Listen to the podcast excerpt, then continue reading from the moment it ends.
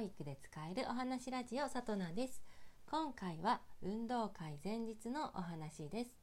まず具体的な話をしてから解説をしていきます。5歳児の設定です。いよいよ明日は幼稚園最後の運動会です。たくさんのお客様が楽しみに見に来てくださいます。間違えたらどうしよう。こけちゃったらどうしよう。と思っている人もいると思います。でも大丈夫。みんなは今日までたっくさんの練習をしてきたよね。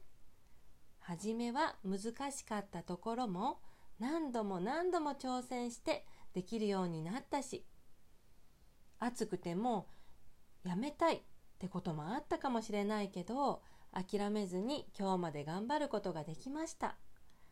それからこうした方がいいよって自分たちで考えて先生に教えてくれることもあったよね。先生は今日まで諦めずに一生懸命一人一人のみんなが取り組んできたことが何よりもすごいと思っています。間違えてもこけても大丈夫。明日の幼稚園最後の運動会を思いっきり楽しもうね。みんなが運動会を一生懸命楽しくしていると見ているお客様も楽しい気持ちになるんだよ。先生から一つお願いです。今日は早く寝て明日はしっかり朝ごはんを食べて元気もりもりで幼稚園に来てください。じゃあ明日は頑張るぞ。あはいでは解説します。前日はそれまでの過程を褒めることだけです。これは年中年少さんでも同じことが言えます。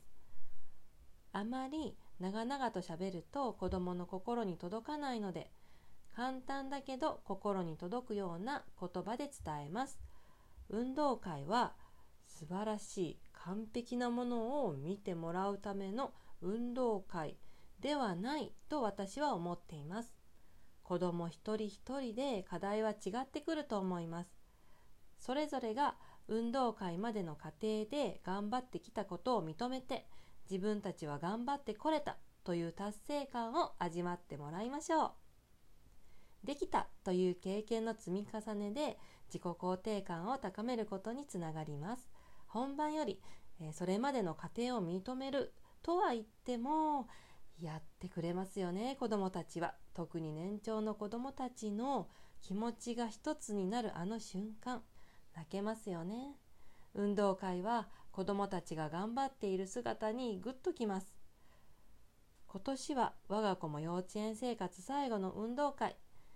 練習をしているって聞いただけで想像しただけで泣けます。先生方ありがとうございます。保護者の立場で話をすると我が子が一生懸命みんなと頑張っているってだけで嬉しいです。我が子だけしか見ていません。少々列が乱れていたって全く気になりません。大体の親はそんなもんです。先生が一生懸命になるのはわかるけれどそんなに目くじらを立ててプリプリ怒りながら運動会の指導をしなくても大丈夫です。はい。それでは子供たちのニコニコ笑顔のためにまずはこれを聞いてくれているあなたがニコニコな毎日を過ごせますように。またね。